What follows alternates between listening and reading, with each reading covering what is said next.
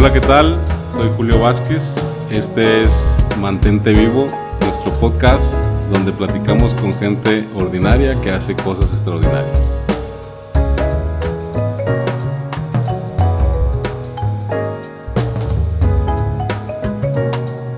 En este primer episodio tenemos un invitado muy especial. Eh, me hizo el favor de, de abrir y aperturar este podcast este, con una emoción muy grande, el cual queremos que trascienda y trascienda este, en las personas adecuadas.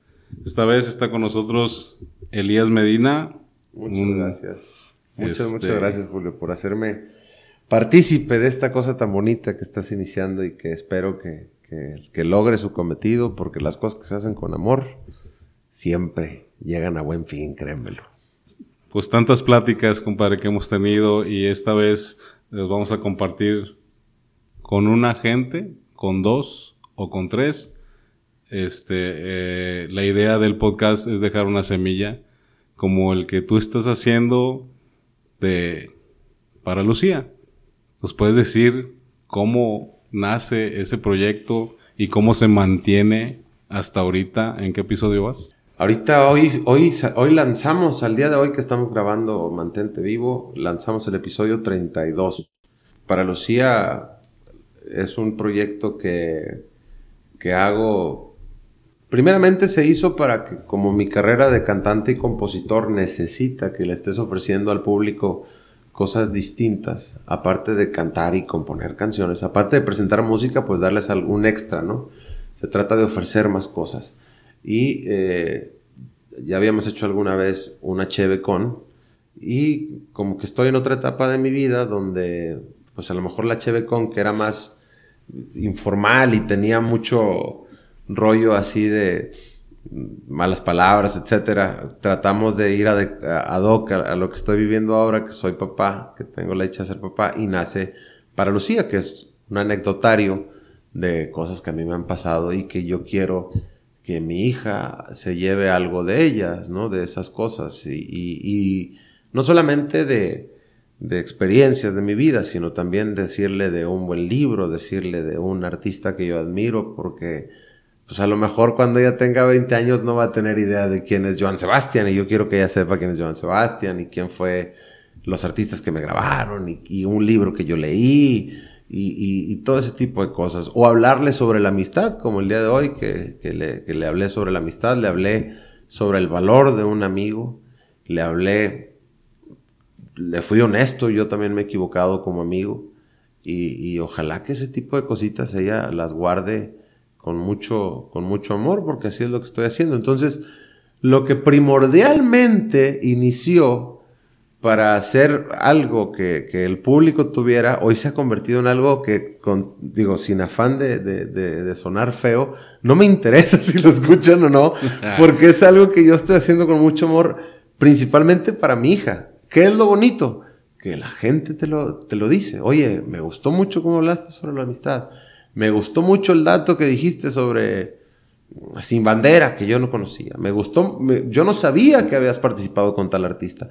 Ese tipo de cosas, o que les recomiendas un libro. Ese tipo de cosas hacen que, que, que, que diga, bueno, el proyecto funciona, pero ¿por qué funciona? Porque principalmente tiene una meta que es eh, muy aparte del, del reconocimiento de la gente. Por eso ahorita que dijiste, sea uno, sean tres, sean cinco, lo importante es lo que tú quieras sembrar.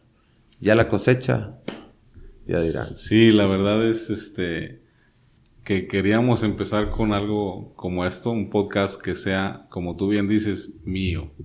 Va a ser mío y ya si trasciende, si se da, si no se da, pues va a ser no, qué, circunstancias. Qué bonito que, que lo inicies y qué bonito que, que, pienses, obviamente, que, ojalá que trascienda y que le llegue a mucha gente el mensaje que tú quieras dar, porque es algo que, que debe de, existir más, este tipo de emisiones. Fíjate que ya nos brincamos, llegamos a Lucía. Órale. Y, este, y era la parte donde íbamos a iniciar. Elías Medina, ¿qué lo mantiene vivo? Híjole, ¿Qué me mantiene vivo? Pues es que depende de, de dónde veas la pregunta. Este, me mantiene vivo mi hija, me mantiene vivo mi esposa, me mantiene vivo la lectura, me mantiene vivo el ejercicio, me mantiene vivo la música. Hay muchas cosas que me mantienen vivo. Yo, yo creo que por ese lado no me puedo quejar porque tengo bastantes cosas que me, que no nada que, que me dan vida, que me inyectan vida. Y eso eh, me siento afortunado porque pocas personas tienen a lo mejor tanto donde agarrarse. Si yo hoy no hice ejercicio y no tengo esa endorfina, me la puede dar a lo mejor terminar una canción. O si hoy eh, no hice una canción, puedo estar leyendo un libro que me deje una frase que el día de mañana me inspire una canción. Si yo hoy no canté, este, tengo la dicha de, poder, si no canté en un escenario, tengo la dicha de poder cantarle a mi hija. Entonces hay mil cosas. De bailar una canción con mi esposa en la cocina, o sea, hay, hay mil cosas que me mantienen vivo. Y, y en ese aspecto, pues, soy, soy afortunadísimo. Eso es bueno. ¿Y qué hace Elías Medina para mantener esas cosas que lo mantienen vivo? La idea aquí de este podcast es pues expresarnos para saber Hoy hablaste de, Claudia, a la cual le mandamos un saludo, la apreciamos bastante. Gracias, vida. Y Lucía, pues somos, fuimos testigos de todo y que cuánta gente esperábamos que llegara. Sí. En la familia, ¿qué hace Elías Medina para mantener la estabilidad emocional, para mantener muchas cosas que tú sabes que en familia se deben de dar? ¿Qué hace Elías Medina para tener toda esa felicidad toda esa amargura, toda esa tristeza, mantenerla en ciertos niveles de la vida. En la familia, bueno, es que yo creo que principalmente lo que tenemos o lo que yo tomo en, tengo en cuenta siempre es que no hay una felicidad plena. No existe esa vida de, miel sobre hojuelas. Siempre va a haber eh, este, situaciones con tu pareja que tengas que superar. Yo soy una persona muy práctica y a mí no me gusta pelearme. Yo no me voy a pelear por quién saca la basura, ni me voy a pelear por si a mi mujer no le gusta que ponga la ropa en un lado, no. Pero esas son cosas banales. Yo no me voy a pelear si, si, si, ella, te repito, ese tipo de cosas. Pero eh, trata de dar de siempre lo mejor personalmente. Y eso se va a ver reflejado en todo, en tu trabajo, en la familia. Hablando específicamente de la familia, ¿con qué cara me voy a parar yo con mi mujer? A exigirle algo o a verla a los ojos o a, dormir en paz si yo soy una persona que a lo mejor que me quiero salir de la casa o que me quiero ir con otra mujer o que quiero o que prefiero estar echándome un trago con los amigos con quien sea pues no puedes. O sea no, no se va a ver reflejado al final en, en, en el hogar. Ahora ojo no estoy diciendo que soy un santo tengo muchos defectos pero pues si yo trato de dar lo mejor y todos tenemos eh, momentos de flaqueza, claro que hay veces que me quiero ir de borrachera. Claro que hay veces que volteas a ver a otra mujer, es, es imposible no hacerlo. Claro que hay ocasiones en las que estás enojado por estrés del trabajo, por cuestiones de lo que sea. Pero siempre te tienes que acordar que hay cosas más importantes.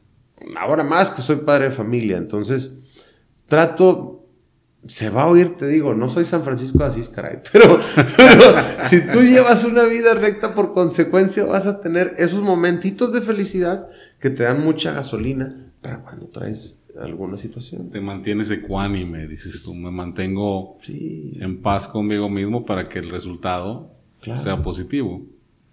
En el episodio número 32 de Para Lucía hablamos de la amistad. Así es. Y en un tema que tocas en particular es en qué momento dejamos de mantener esa amistad de hace muchos años. Por ahí pesco el tema, eh, fue más profundo, pero en, gran, en resumidas cuentas, para mantente vivo es en qué momento no mantuvimos ese niño que éramos antes, en qué momento se nos fue. Hay una imagen que dice este, no recuerdo cuándo fue el último día que yo les dije a mis amigos, mañana nos vemos para jugar. Entonces, hoy tocas algo de la amistad que dices tú, ¿cómo no mantuve esas relaciones? Somos tan frágiles como seres humanos y que se nos olviden las cosas de mente corta, o Elías Medina, cómo profundiza más en ese podcast, episodio 32 de Para Lucía, que habla de la amistad. Bueno, yo, yo tengo a lo mejor una historia muy particular respecto a la amistad, porque incluso lo digo en el podcast, mucho de mi familia son mis amigos. Como yo no tuve una familia usual o común, eh, tengo de repente esta necesidad de afecto que me dan los amigos. Entonces mis amigos se convirtieron en mis consejeros, en mis hermanos, en mis tíos, en mis padres. Y, eso hace que yo el concepto de la amistad la tenga en, un pedestal demasiado alto de los principales. He tenido incluso problemas con parejas por las amistades, por, porque yo trato de ser muy buen amigo. Y eso me ha hecho muy, tener la dicha de tener amigos como tú, que desde un principio que me conocen saben, decía un señor que, que le aprendo mucho, luego, luego se ve la cabra que va a dar leche. Entonces el señor me decía, en ti se puede confiar. Soy una persona que, que basa mucho eh, en los valores y en principios las cosas, en todo, en mi trabajo y sobre todo pues con los amigos.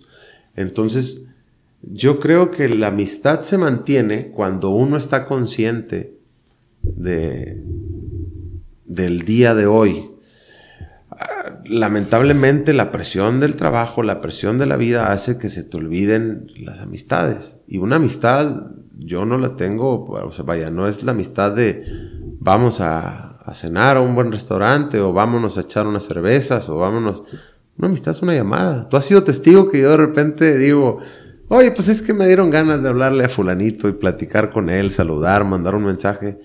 Y eso para mí es... Aquel sábado que tienes que tomarte un café con alguien y no hay. Exactamente. O sea, eso te nutre mucho. O sea, yo, por ejemplo, trato de a mis amigos verlos de vez en cuando. A veces es imposible tener una constante eh, reunión, pero si tú los ves una vez al mes, una vez al mes y medio, ojo, muchos confunden esto, la reunión con el amigo para aprovechar y aventarse unos alcoholes y la carnita asada y durar 5 o 7 horas. Pueden ser un par, un café, ponerte el día, una llamada, un mensaje. Porque a veces se nos olvida que mañana no estamos y sobre todo que, que, que, hay amigos que son muy importantes en esta vida. Amigos con los que hay que estar agradecidos, con los que hay que estar en contacto y con los que hay que tratar de, de dar ese esfuercito para que, para que esa llamita que es la amistad siga prendida. Yo digo que los amigos se van y, es una realidad. Se van momentáneamente, se van para siempre, se van, pero se van. Y uno, también es trabajo de uno decir, si mi amigo tiene tres meses de no hablarme, en lugar de decir, mira, no me ha hablado, pues échale un mensaje. Tú también extrañas, entonces nunca está de más. Yo no sé por qué confiaste en mí la amistad, eh, me acuerdo en el estadio tecnológico que cantaba, cántame la de Infonavit. Sí, me echabas carro en el estadio. me gritaban. es una historia que, en otro episodio la contaremos. Una canción este, por ahí de Elías Medina. Así es. Este, cantautor. Así es, hermano. Cantautor de la vida. sí, ya bastantes añitos haciendo música para para otros artistas, para mí principalmente y para el público que nos ha estado siguiendo ya por ocho años aproximadamente que tengo de profesional y haciendo canciones sin rajarnos en este medio tan difícil y pues tratando de, trascender, de, tocar vidas de, por medio de canciones que la gente se identifique con lo que uno hace. ¿Cómo se ha mantenido esta carrera, Lies? De altibajos, de cambios, de madurar, de venir de abajo, de picar piedra. ¿Cómo se ha mantenido la carrera del cantautor eh, en tu perspectiva hoy, como gente ya madura, como gente, como papá? ¿Cómo, cómo la ves estos ocho años? ¿Cómo mantienes y cómo mantuviste hasta ahorita tu carrera? Pues sí, eh, digo, siempre he sido muy inquieto y yo creo que eso ha hecho que, que logremos sobrepasar muchas cosas. Eh, hemos tenido muchas, muchos tropiezos, nos hemos encontrado con personas que se han aprovechado de las ganas que uno tiene de, de, hacer música. y tratas de, o no, mejor dicho, hemos, hemos logrado salir adelante a pesar de todas esas situaciones por la misma inquietud, porque si un día ya no pudimos estar en la radio, empezamos a hacer internet, y porque si de repente la gente está volteando a ver otros géneros, eh, buscas la manera de que, de que volten a verte, de que volten a verte. Y, y, es ser un inquieto, ser estar buscando alternativas para que, para que el público voltee a ver tu música. Es la única manera, mantener, la única manera de mantenerse vivo es moviéndose. Entonces, moviéndote es como, como un, un objeto que se queda quieto, pierde vida. Entonces, nosotros tenemos que estar en constante movimiento, o al menos yo lo hago. Ahorita hablamos de Paralucía, hablamos de la Cheve, que son cosas que hago alrededor de, de mi carrera como cantante, o como cantautor, mejor dicho. Y trato siempre de estar, de estar haciendo algo nuevo y buscando qué es lo que, hacia dónde va el público para que volteen de alguna manera a ver lo que yo hago, que es música romántica, música, música, yo le llamo, pues positiva, ¿no? Que, que, que, de esos temas bonitos que a mí me... Dijo un amigo la bohemia. La bohemia, exactamente. Soy una persona bohemia y a mí me gusta platicarles mis historias o platicarles historias porque en mis shows también canto canciones de otros grandes autores y, y que la gente vea ese lado de la música que ahorita está muy olvidado. Algún día platicamos del amor. Una vez este, estábamos por ahí en una en un backstage en la expo, no sé si recuerdas antes de que te casaras. Y te decía yo que el amor no se acaba, solamente cambia de lugar. Y le estaba diciendo Julio Vázquez al romántico, al bohemio, el amor, ¿cómo lo mantenemos? El amor en todo su esplendor, en toda su palabra, ¿cómo lo, cómo lo mantenemos y cómo lo podemos repartir en las gentes que realmente trascienden en nosotros? Híjole, yo es que todo se debe trabajar. Por ejemplo, el amor de pareja, te, repito, no se, no se trabaja solamente para, para ti. las cosas, decía alguien, no se hacen, este, deben ser con amor, no por amor. Yo eh, creo que parte también del amor es el estar, el ser agradecido de que tienes una pareja, de que tienes amistades, de que tienes trabajo. Yo, yo sí me considero una persona muy amorosa, a algunos hasta les molesta. Saludos a mi manager. Porque llego y abrazo y expreso afecto, aunque no sea mediante un abrazo, con una palabra. Y a la, y a la gente le hace bien. Si tú vieras qué bonito le hace a la gente decirle un, un detalle, un piropo de su trabajo, de su labor, eso es amor. Amor también es respeto. Amor es no meterse con los demás. Amor también con, con la pareja, te repito, es ser agradecido. Yo le dije a mi mujer, yo te prometo que cuando tengamos una situación muy fea, un problema, siempre me voy a acordar por qué quise estar contigo. Porque siempre se nos olvida. Y eso es lo, lo, que llevo hasta el día de hoy. Hay días que le quiero dar una vuelta en el pescuezo. Pero luego te acuerdas porque, a ver, ¿por qué yo quería estar con esta chaparrita? Y te acuerdas, y es una parte de estar trabajando el amor, y es una cosa de todos los días, de recordarle a la pareja sobre todo, que es la que va a estar contigo hasta, hasta el día que, que la vida lo quiera, ¿no? Y con, con el mundo, ser agradecido con todos y, y eso también es, una, es, es, tener amor. Obviamente a la familia no se diga.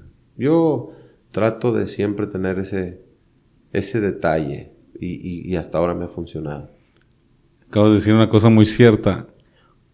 Tú no sabes cuánto le cambias el día a una persona si le das amor. Sí, claro. ¿Cuánto? Tú lo has visto.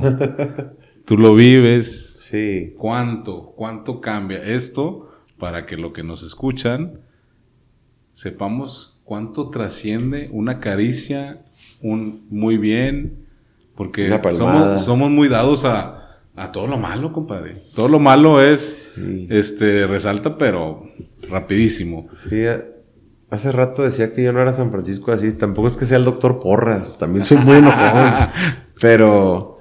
Eh, la, la, la gente, yo creo que estamos muy necesitados de afecto. Y eh, por eso se sorprenden incluso cuando, cuando tú agradeces o reconoces sobre todo el trabajo de los demás, eh, lo que hacen por ti en, cualquier situación. Y, y para mí es, es, grato decirle a las personas, ¿y cuánto, cuánto le das? Pues le das mucho. Pero Elías Medina cuando recibe un, porque, porque te lo he mandado, porque te lo he dicho, te quiero, te quiero un chingo, no sabe. sí, es que uno no, también dicen que uno no sabe el impacto que crea en otras personas. Yo no lo mido, yo no sé el impacto que pueda crear. Yo, yo siempre les digo a mis amigos, este, querer es querer. Entonces tú no digas, ay, es que fulanito me quiere más de lo que yo lo quiero a él. Querer es querer. Él te quiere en forma de cacahuate y a lo mejor tú en forma de nuez. Y nunca van a ser iguales esas formas, pero los dos se quieren. Lo mismo con las parejas. Lo mismo con las amistades y con cualquier persona que está en tu vida, familia, etc. Pero uno no sabe el impacto que crean otras personas. Yo siempre le digo eso también a la gente. Yo agradezco mucho que tengo un trabajo que me permite tocar de repente los corazoncitos de las personas. Eh, pero también a mí me lo tocan. Yo a veces me siento, digo, wow, esta persona hoy con un mensaje hizo que me sintiera muy bien, o mi mujer, o alguien de mi familia, o un amigo como tú. Eso, eso hace que, eso son, son inyecciones de gasolina para que uno siga viviendo bien, ¿Qué es lo más importante. eso es lo único que, que debería existir, ese pago y esa gasolina, creo yo. Sí, yo creo que, que vivir Dice por ahí un... No tiene precio. Exactamente. Elías Medina, empresario. Elías Medina, empresario. Este, fuimos testigos por primera vez. Elías Medina, este, para que los que nos están escuchando, es, una, es un empresario que tiene por ahí un festival en Saltillo que ha venido trascendiendo año con año y que este año me tocó vivirlo. Y que hoy yo no sé si el empresario, si la persona que organizó Elías Medina, se dio cuenta cuántas almas movió, cuántas almas hizo vibrar, porque eh, te soy sincero, viví un festival muy tranquilo, organizado, pero veía a la gente feliz, veía a la gente en un espacio. Yo no sé si Elías Medina, el empresario, platícanos un poquito de ese festival antes de. Si Elías Medina, el empresario, observa esa, dónde trasciende todo lo que hace en un proyecto que es de un año. Entonces, platícanos un poquito de Elías Medina, el que no dice, ese soy yo, que es el empresario. Sí, hace poquito me decía también un amigo, estás en, los, estás, estás en la música, compones, cantas, tienes lo del podcast, tienes el zapal, andas que quieres escribir un libro, vendes gorras. Le digo, pues hacemos de todo, compadre. Entonces ahorita el empresario del zapal está muy contento. Es un, el zapal es un festival que se hace en Saltillo, Coahuila. Lo hacemos cada año. Este año fue su cuarta edición. Hemos sobrevivido gracias a la gente de Saltillo, de Monterrey, de todos lados que cae al evento. Y pues es un evento que, hacemos con mucho corazón porque no, es, no somos una empresa establecida como, vaya, ya lo somos, pero me refiero a que no somos este, como las grandes empresas que organizan los demás festivales, somos un grupo de amigos que, que cada uno puso su granito de arena, sus ideas de lo que le gustaría ver en su festival favorito y todas esas las conjugamos en, Zapal. Eh, y precisamente lo que tú dijiste lo notamos por primera vez este año. Yo creo que este año nos consolidamos en ese aspecto porque todo el mundo estaba contento, todo el mundo tenía buena vibra, todo el mundo estaba agradecido por el esfuerzo que hicimos, porque sí es mucho esfuerzo hacer todo ese evento en un solo día. Y, creo que, no es más que la recompensa de todo lo que se ha picado piedra estos tres ediciones anteriores y ahora esta cuarta. Porque lo hacemos, eso sí lo hacemos también con mucho amor. Todos los que estamos involucrados en Zapal, Poncho, que es el, que me invita a mí, el fundador de este, de este festival, Es una persona que, que, que tiene eso, mucho amor. Yo creo que también por eso, como dicen una, en una frase, los buenos al final se acaban juntando. Somos un grupo de gente buena que, que trata de, de ofrecerle al público una experiencia bonita, que tú vas y, y, es lo que experimentas, amor. Entonces, qué bueno que lo notaste y ojalá que el próximo año nos acompañes y, y ese festival también se mantiene a base de eso, de, de, de, tener respeto y amor entre la gente que estamos involucrada eh, picando piedra todo el año para que al final el público vaya y disfrute. ¿Cómo mantener la relación de los artistas que se presentaron en Zapal para que muestren la vibra, para que muestren ese, ese corazón que le pusieron cada uno de ellos y que yo veía reflejado en lo que tú trabajaste durante un año. Este, cómo, cómo mantener que, que el mismo artista haga esa, ese clic. Es que ahí está la magia. de lo mío, no. Lo que pasa es que, mira, por un lado, yo soy una persona muy práctica, que ya lo he dicho en varias ocasiones y le doy. Pero, por ejemplo, con los artistas tienes que ser astuto, vivo, no sé, o que se te resbalen las cosas. Yo cada año tengo una situación con algún artista. O sea, el año pasado a mí, por ejemplo, la señora Chela Lora, tal cual, y lo digo con todo respeto a tus escuchas, me pendejió. Y yo me lo tenía merecido, yo me había equivocado. Pero me pendejió hasta que se cansó pues tienes que aguantar. Tú te equivocaste. Y, la, y si la reacción de esa persona es insultar, pues ni modo, pero tú te equivocaste. En ese momento tú no tienes derecho a decir, oiga, sí me equivoqué, pero no me pendejé. Pues ya qué. O sea, si esa es su manera de desahogo y tú ya te equivocaste y tienes que lidiar con un artista, déjalo. Este año, por ejemplo, y no estoy diciendo que me dejo pisotear, no. Pero dicen por ahí que si tú, si alguien te insulta, tú decís si lo agarras o no. Pues yo lo que quería era que se desahogara. Entonces está, pendejo por esto, esto y esto. Pues, ¿qué le digo, señor? Mantente ecuánime. Pues, sí. Ya es muy mi bronca si me voy sintiéndome un pendejo o si recibo su, su, su, su, su ofensa o no. ¿Qué pasó? Al final ella tocó y se fue bien contenta, se disculpó. Y es una chulada de mujer. Este año tuve que lidiar con chiflazones de artistas que yo creía que no iba a tener ningún problema. Entonces, ¿qué tienes que hacer? Negociar. Tienes que estar eh, jugando con todos esos egos, porque son demasiados egos, incluyendo el mío. ¿Para qué? Para que todos estén contentos y todos se vayan contentos. Si, yo sé que Café Tacuba es mi estelar y me está pidiendo 20 requisitos, le voy a dar los 20 requisitos y aparte, voy a estar siempre al pendiente de él.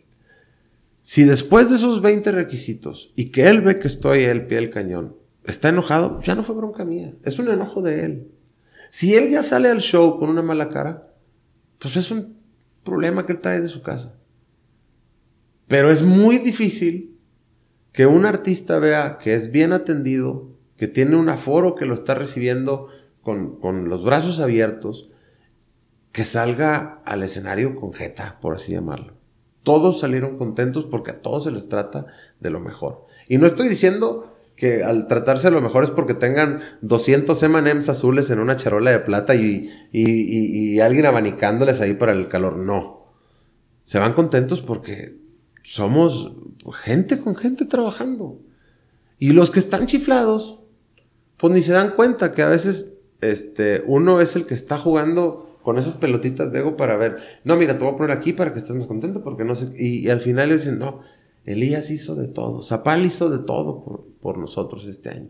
Entonces tienes que estar muy astuto en esa manera. Hay que ser todo un zorro en algunas ocasiones para que los artistas digan, yo soy el rey. Y créeme que los 30 que van, desde el que empieza a las 12 del mediodía hasta el que acaba a las 12 de la noche, son los reyes. A todos se los trata muy bien. Y, hay soy muy agradecido con todos porque a mí no se me olvida que el primer año Zapal salió adelante gracias a puros amigos.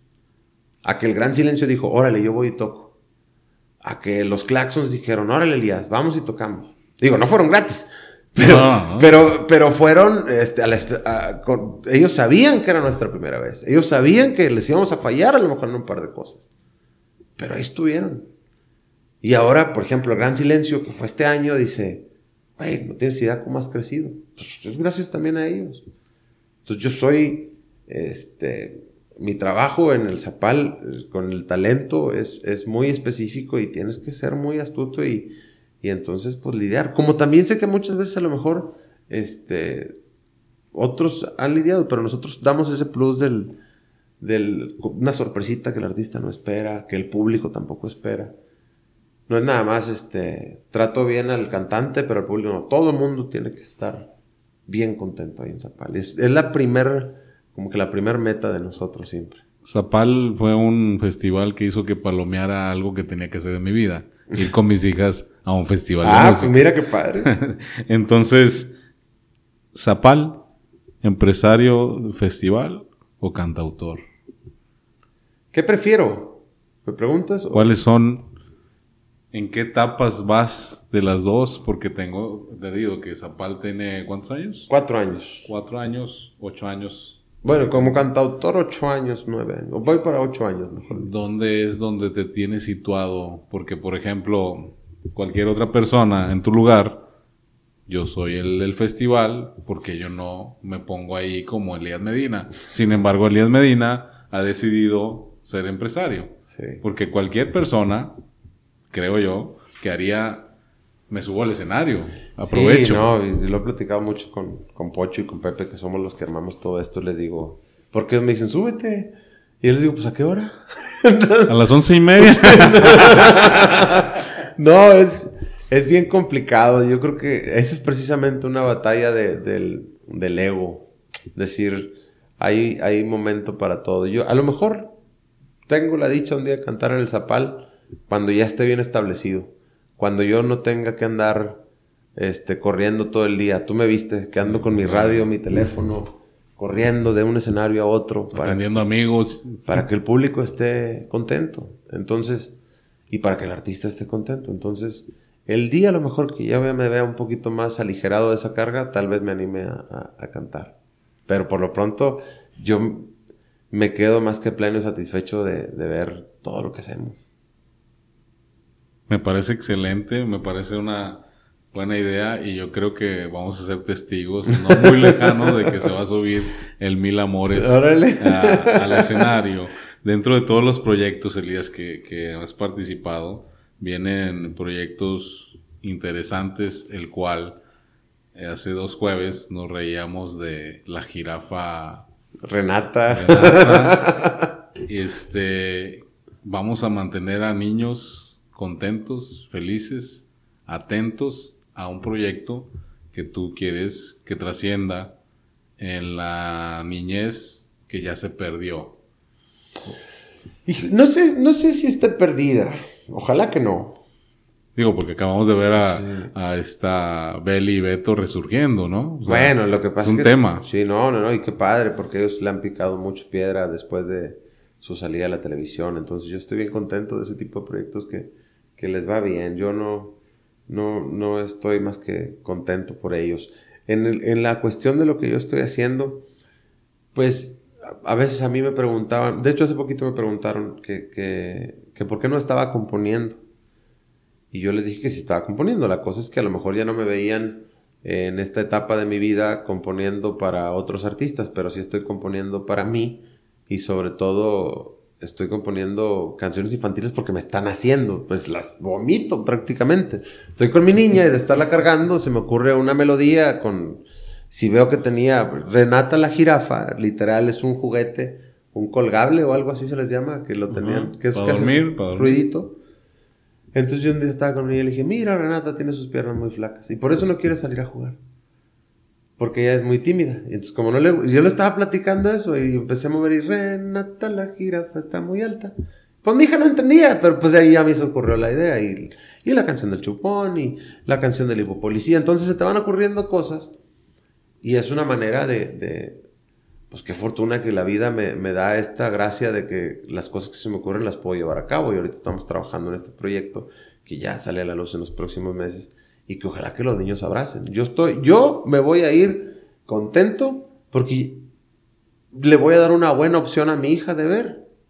Y yo principalmente lo hago por mi hija, para que ella tenga este, un canal de YouTube a lo mejor que sea apto para su edad, con canciones que le den este, un mensaje y, aparte, pues no, no es porque las haga yo, pero que están padres, o sea, que, tienen un estilo y todo. Entonces, pues es, lo, es mi principal misión, darle eso a mi hija.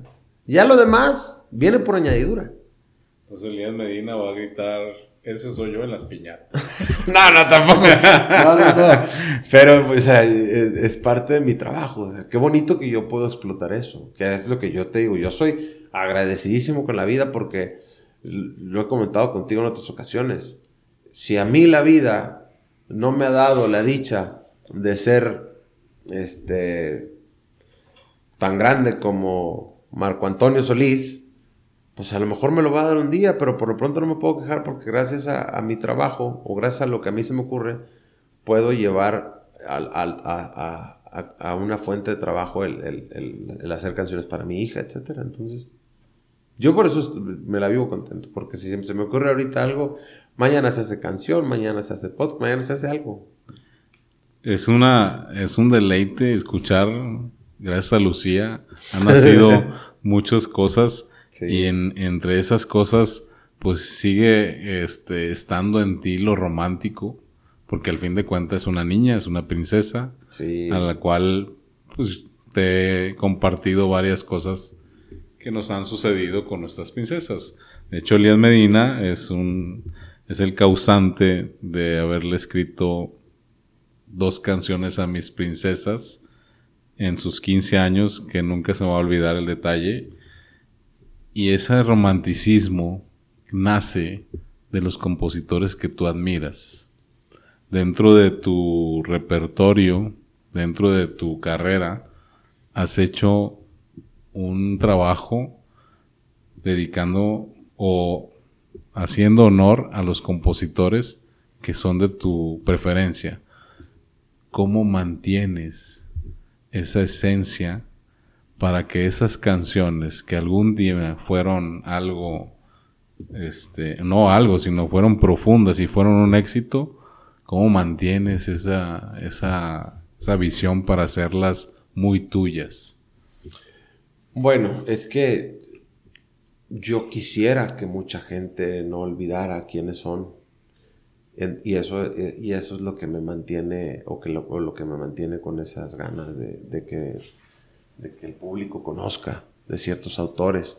Te decía hace ratito que está muy olvidado el, está muy olvidado el estilo y, que es trabajo de uno también eh, recuperar y, labor de uno eh, decirle a la gente, mira, si a lo mejor la gente le está volteando para todos lados, ¿no? Entonces ellos saben quién es Bad Bunny y se acabó. Pero un día se van a enamorar. Y no se van a enamorar con esa canción, pero sí se van a enamorar a lo mejor con una canción de Elías Medina, que padre. Pero si no si van, si conocen a Elías Medina y, y, la cosa es que digan, yo tengo chavitas de 22 años, de 18 años, incluso menores de edad que me dicen, es que tu canción a mí me encanta, ¿cómo le haces? Ah, pues mija, mire, existe Joan Sebastián, existe Marco Antonio Solís, existe Juan Gabriel, existe José Alfredo Jiménez, existe Joaquín Sabina y Joan Manuel Serrat, y te arrancas.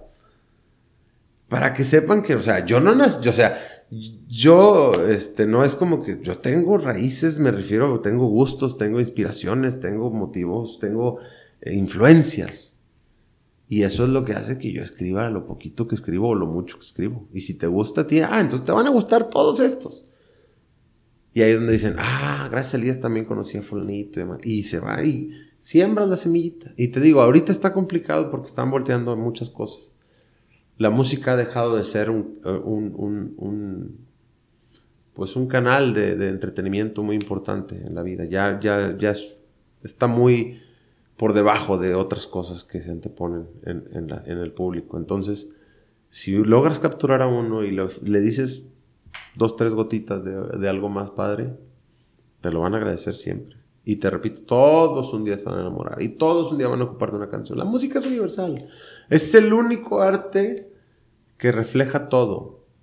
La única ocasión que usamos todo nuestro cerebro es cuando estamos escuchando música. Hay mil maneras de decir que es el arte, bueno, aparte porque es lo que yo hago, que está muy por encima de todos. Entonces, está ahorita olvidadito, pero siempre tiene su momento. En el, hay, hay momentos de nuestra vida en los que siempre tú recuerdas partes de tu vida por una canción. Lo mismo pasa con el público. ahorita a lo mejor están en el beat nada más, para diversión. Mañana va a ser para profundizar en algo. Entonces eso es lo que me mantiene. O lo que me mantiene con las ganas, no solamente de mostrar mis canciones, sino también de mostrar lo demás para que la gente vea un mundo de, canciones y de letras por descubrir. Me dejas sin palabras. No, son, son, cosas que justamente este podcast se trata de eso, de, de mover gente, de mover las entrañas, de, de, de compartir por qué estamos aquí, qué hacemos, cuál es nuestra misión. Hoy acabas de decir una cosa muy cierta. Todos estamos volteando para todos lados y no vemos realmente el objetivo principal. No nos enfocamos, no nos enfocamos y en, no, enfocarnos, este, no te deja dormir. Sí, es, muy, es muy complicado porque, y yo lo entiendo y, y, lo hablo con la gente que va a verme a los shows, con la gente que me escribe, es muy complicado que, que no, que no estemos distraídos, porque la vida actual es muy acelerada, te exige muchas cosas, pero te exige muchas cosas porque uno mismo se, permite esas cosas. Yo eh, veo a la gente preocupada por la apariencia y eso es algo banal. yo veo, si tú te pones, y yo creo que eso es la clave, si tú te pones a ver las cosas a las que le estás poniendo atención, te vas a dar cuenta de que le estás poniendo demasiada atención a cosas completamente banales o inútiles en tu vida. Y ahí, cuando tú empiezas a tachar esas cositas, es cuando te das cuenta que hay muchas cosas que valen la pena que no estás haciendo. O que le puedes poner el triple de atención a las tres cosas a lo mejor que valen la pena en tu vida. Y eso yo creo que es clave para muchas personas y ojalá que capten este mensaje. Haz una lista de lo que haces en todo tu día. Date cuenta cuáles son realmente las cosas de valor. ¿En qué estás enfocando tu tiempo? ¿Cuáles son tus metas? ¿Y cuáles son tus pasiones? Si van de la mano, estás del otro lado. Pero hay muchas veces que no. Porque queremos cambiar de carro. Pero realmente no lo queremos cambiar porque sea una necesidad. Lo queremos cambiar porque ya ya es hora de cambiarlo. ¿Por qué es hora de cambiarlo? O sea, si todavía, pero se te va tiempo en eso. Se te va tiempo. Olvídate del carro. Queremos cambiar el teléfono, carajo.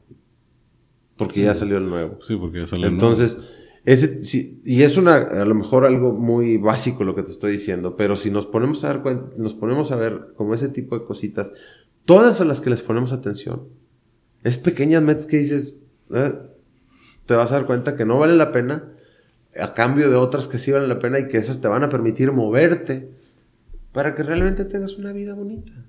Pleno a lo mejor nadie va a estar jamás, pero bonita sí.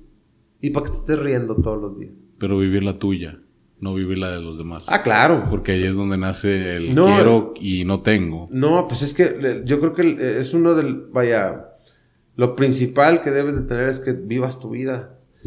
Y si te dejas llevar por eh, que si otras personas están con ciertos este, tenis, teléfonos, escuelas, este, pues nunca vas a llenar a los demás. Y siempre va a haber este estado de competencia y, ese tipo de cosas, pues solamente te lleva a la frustración. Y buscamos el placer momentáneo o instantáneo, mejor dicho, el placer inmediato. ¿Por qué? Porque eh, si me voy de vacaciones como mi personaje favorito de Instagram a Cancún, voy a ser bien cool como él y me la voy, y, pero meto la tarjeta para irme a Cancún. Yo le platicaba a un amigo, Raúl Muñoz, que es el causante de que esto se haga, que, que padre tomarse la foto en, la Torre Eiffel y decir, tú puedes. Pues sí, pero no, y estamos llenos de, de, personas, con todo respeto, que lo que menos tienen es testimonio de vida y que te dicen tú puedes. O sea, yo, te, yo a, mi manager me regaña siempre por esto y ya tengo prohibido decirlo. Pero en mis redes sociales, aquí sí lo puedes. si yo les digo a mucha gente que de repente me ¿ya viste a fulanito? Es que él te dice, y él dice que tú y que no sé qué, y que tú puedes salir adelante, y que, pues, ¿y qué ha hecho ese güey? Porque yo no veo que más allá de, de, que haya tenido un problema de... Reprobé una materia, cuando me tuve que cambiar de universidad. O sea, testimonios de vida. Eso es lo que la, gente debería buscar. Y ese testimonio no lo vas a encontrar en un influencer de Instagram o alguien que te diga con una cara bonita y con un suéter este, de moda que, que está bien y que está mal. Eso lo vas a encontrar en la tienda de la esquina. Lo vas a encontrar con tu abuelo, lo vas a encontrar con gente que realmente se ha partido el lomo para salir adelante. Y no hablo por el aspecto económico, sino por tener una vida plena. Porque muchos, y conozco a muchos de esos que te dicen tú puedes, luego están llorando porque les faltan cosas. Y no son precisamente cosas físicas o monetarias, son cosas de, espirituales. Entonces, estamos distraídos en muchas cosas. Y ese es un placer inmediato. Porque creemos que, que como este chavo o esta chava nos dice que nosotros podemos, pues yo también. Y, eso es la vida. Entonces me voy a aventar porque vida solo hay una. Y me voy a ir a Cancún. O me voy a ir a Europa. O este, si yo las puedo, para eso trabajo, me voy a comprar los tenis. Pues sí. Pero pues, a fin de quincena te andas muriendo de hambre. O me obsesiono con el físico y tengo que estar igual de buenota o de buenote como el que sale. ¿Para qué? Ese buenote se parte del lomo, sí, 5 horas diarias y toma 27 suplementos y duerme 14 horas. Y tú trabajas 14 horas para poder pagar la renta. Jamás vas a estar mamado. Y, o sea, hay que vivir con las cosas que uno tiene. Y me quedo con la que dijo un amigo que está aquí enfrente de mí. Me levanté, me vi al espejo y dije, en otra vida seré flaco. en esta no. Pues, en realmente, son muchas cuestiones las que están alrededor. Entonces, Pongamos la atención a las que realmente valgan la pena. esto es lo único en lo que coinciden todos los motivadores. Busca tu pasión, sí, pero búscala bien. Porque luego vas a estar frustrado porque quieres escribir un libro y no lo puedes escribir. Pues sí, pero si estás trabajando para tener un teléfono, para, como padre de familia, poder hacerle la piñata de millones a la niña y este, pues realmente estás trabajando para cosas que no son para ti y estás trabajando para pura cosa que te va a frustrar. Por eso tenemos tanta gente frustrada. Los mayores, porque los menores ya son otra cosa, los, la, raza joven. Entonces, ojalá que, que, se enfoquen realmente, hagan un scout de las cosas a las que les ponen atención. Y no, hombre, te vas a dar cuenta que nos fijamos en pura tontería. Pues ojalá que nos demos el tiempo en este, en este episodio. Y pues se nos pueden ir las horas, compadre. Tú bien sabes que podemos hablar vamos a, terminar con esto. Si tú le tuvieras que decir a Elías, si le tuvieras que agradecer, ¿qué le agradecerías a Elías Medina? Ay, güey. Perdón por las malas palabras. ¿Qué le agradecería a Elías Medina? El haber sido bueno. Porque aunque te tardes, siempre se dan las cosas el, y el haber sido libre. Porque cuando pruebas la libertad de verdad, ya nunca vas a ser preso de nada. Ya nunca vas te vas a sentir preso de un trabajo, de una mujer, de una situación, de nada. Entonces, la bondad que a mí me inculcaron y la libertad que a mí me dieron me ha hecho experimentar de todo. Entonces yo creo que eso le agradecería. No sé si estuvo bien contestado, pero... No, pues usted se lo está diciendo a Elías Medina. Yo creo que sí.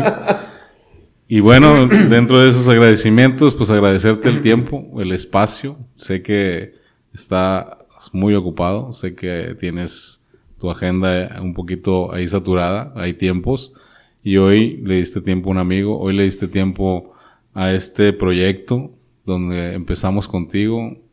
Dijo alguien, padrino. no, para los amigos siempre hay tiempo. Siempre uno tiene que darse tiempo. Y más cuando son cosas bonitas y, que van a dejar algo. Entonces, de todo corazón, eh, espero que, que, que, esto dé muchos frutos y que sea el primero de muchas emisiones de podcast y que muevas y que mantengas viva la gente con esto. Muchas gracias, compadre. Sé que tus palabras son de corazón y qué mejor que empezarlo con Elías Medina. Muchas gracias. El Mil Amores. ¿Dónde te encontramos? En, en, Instagram, Elías G. Medina. En el Facebook es Elías Medina Oficial. Y también en el Twitter y en el YouTube como Elías G. Medina. Ahí ven todos los videos, todos los que, todo lo que andamos haciendo, todo lo que andamos trabajando. Y, este, y para que también ahí este, estemos en contacto. Muchas gracias, compadrito. Estamos hablando y por hoy, mantente vivo.